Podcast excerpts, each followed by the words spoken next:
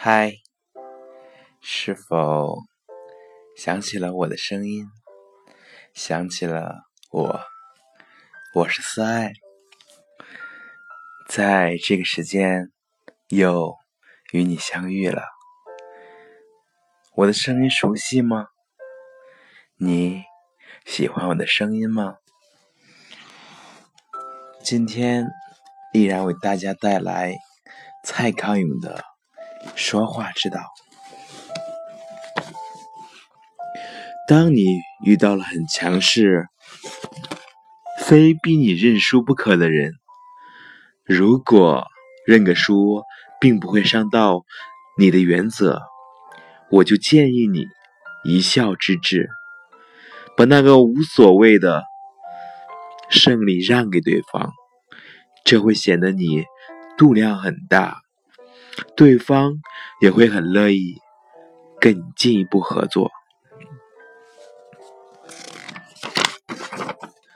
子玉有个同事，一流大学毕业，辩才纵横，逻辑清晰，学富五车，口若悬河。每次部门开会，如果上司问到他的意见，他都能侃侃而谈，表现的很有想法。可惜，大家都觉得他很讨厌。需要协调事情的时候，别的部门很少愿意配合他，同部门的人也不太愿意陪他一起冲锋陷阵。他怎么了？他也没怎么，他就只是跟别人意见不同的时候。老是把对方讲到哑口无言而已，厉害是厉害，但讨人厌。口头上败给他的人，心里都期待他出洋相。子玉倒不讨厌他，子玉在开会的时候几乎都在心想心事，最好是变成空气，不要引起上司注意。所以子玉从没跟这号人物斗过嘴。当子玉听过这位优秀的同事发言的时候，也常常觉得他讲的很有道理。其实上司们也都欣赏这位同事，但当他们发现此人人缘太差，事情做不成，没法打成团队战的时候，对他的评价就。大大降低了。智者说过：“每个人都是自己那片小领土的国王。国王的特色是什么？国王就是偶尔会乐意听听别人的意见。当别人的意见刚好和国王自己的意见相同时，人也许有三六九等，但不管是小学生、老太太，专门。”帮狗洗澡的，还是专门帮政府查税的？每个人都喜欢别人同意自己，但既然每个人不论大小，个个都是国王，那当然每个国王都有自己的想法。你朕，我也朕，实在不可能大家都刚好同意彼此的想法。当你。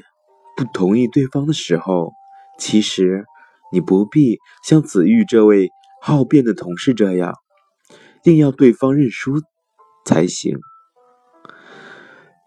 这对事情的进展并没有什么帮助。你可以语带保留，可以迂回的提醒。如果对方不是过于白目，应该听得出你的立场。反过来。当你遇到了很强势、非逼你认输不可的人，如果认个输并不会伤到你的原则，我就建议你一笑置之，把那个无谓的胜利让给对方，这会显得你度量很大，对方也很乐意跟你进一步合作。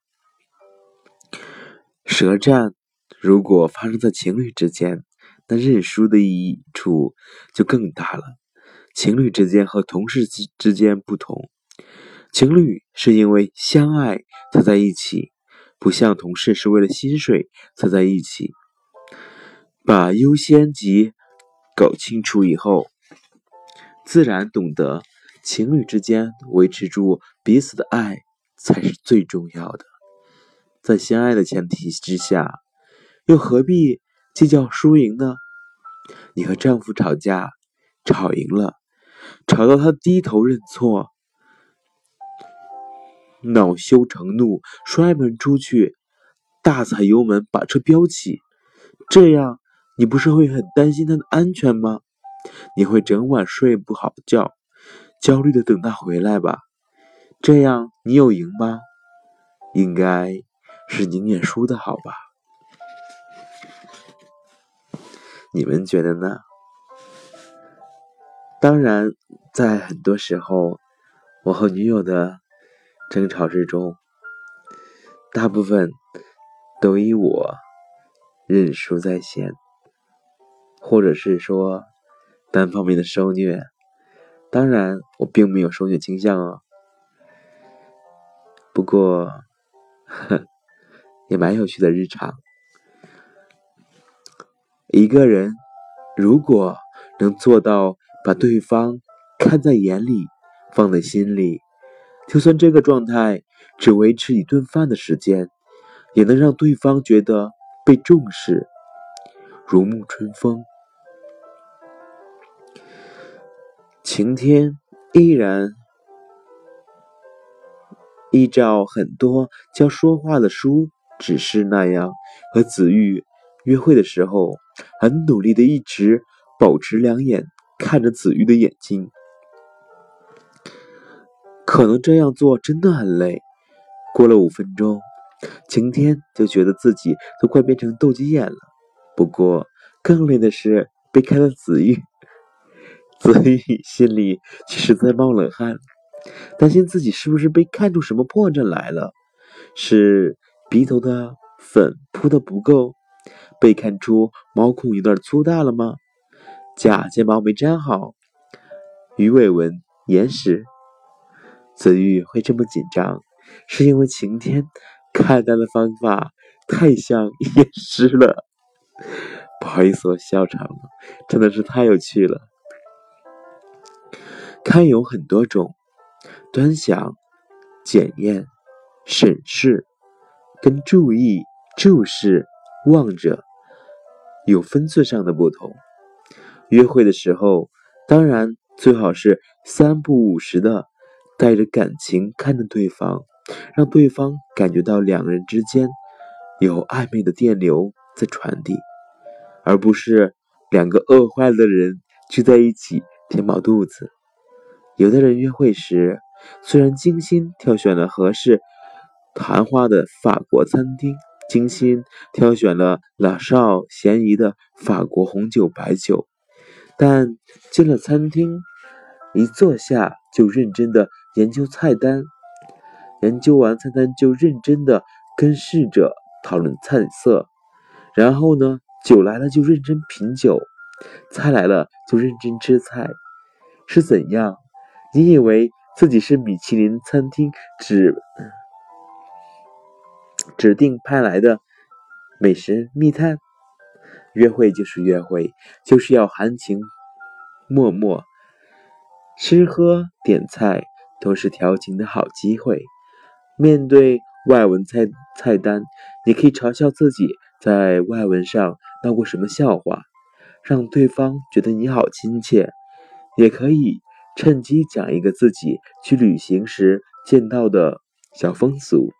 让对方觉得你见多识广，在这么做的时候，你当然要不时看着对方，带着一点点观察，让对方充分感觉到他在你眼中的存在。试着建议火锅要多辣，牛排应该带血吃的时候，看他有没有皱眉，看他。有要起身的样子，虽然不用夸张到一个箭步移位去帮他拉椅子，但起码该停下刀叉筷子，贴心的告诉他餐厅的化妆室在哪个方向。这些都需要你保持眼角观察，但不必端详审视的。很多人认为懂妹懂美食美酒就是有品味的人，我一点都不同意。懂美食美酒的无聊蛋我见多了，跟这样的人聊聚会，你绝不会有如沐春风的感觉，因为他们没有以你为尊，而是以吃喝为尊。一个人如果能做到把对方看在眼里，放在心里，就算这个状态只维持一顿饭的时间，也能让对方觉得被重视。如沐春风，看到没？被重视是关键词哦，要紧的就是那个“是”字啊！哦，又学了一个，真的很值得注意的事情，因为在吃饭的时候，真的是好饿才去吃，但我是那种，嗯，一放下筷子就再也吃不下的人了。这是一个很尴尬的毛病，但我也会尽量去改变自己。毕竟，重视一个人很重要。每个人都希望自己会被重视，每个人也都希望自己是你认为的那个特殊的人。你们认为呢？嗯。挺好的，再给大家讲一个吧。今天多来一个，看一下啊。哦，这样，遇上对方提起了一个你完全不想接的话题，不必接着抵抗，而是轻巧的把对方热衷的话题连接到一个很生活的方向就行了。初次约会，晴天对子玉聊起了他最爱看的篮球赛。每次在网络上下注，只要有湖人队，我就一定赌湖人队赢。子玉如果也很爱看篮球赛，那当然就没问题。可是，如果子玉最不爱看的就是篮球赛呢？那子玉接下来说什么，就会很关键的决定初次约会的成败了。哦，我觉得篮球赛最无聊了。子玉说。画面浮现，game over。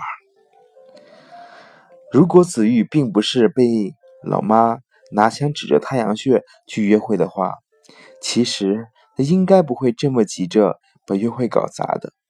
倒带，重来一次。对方不管说的是你心目中觉得多么无聊的事。只要你愿意让谈话继续，就请你忍着，不要说出这么 game over 的话来。我每次都赌湖人队会赢。晴天说：“对篮球完全没兴趣，也不想听臭男人继续穷吹篮球经的子玉，可以接什么呢？”那。今天你一定常常熬夜看球赛吧？接下来就可以进一步聊他的生活作息了。那今天你都下多大的注？接下来就可以进一步聊他的金钱观了。那你看球赛的时候，你以前的女朋友都不会抱怨吗？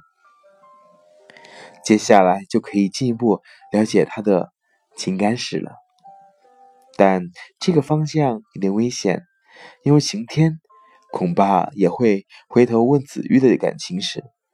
对初次约会来说，这是不好拿捏的敏感话题。只要你有心，你也可以替子玉想出另外十句可以接的话，不会让谈话尴尬。中断，也不会勉强子玉假装对篮球很感兴趣，被迫十五分钟接着听晴天滔滔不绝的讲湖人队有多厉害。遇上对方提起了一个你完全不想接的话题，不必接着急着要抵抗，而是巧轻巧的把对方热衷的话题连接到一个很生活的方向就行了。这招拿来对付爱唠叨的长辈也不错。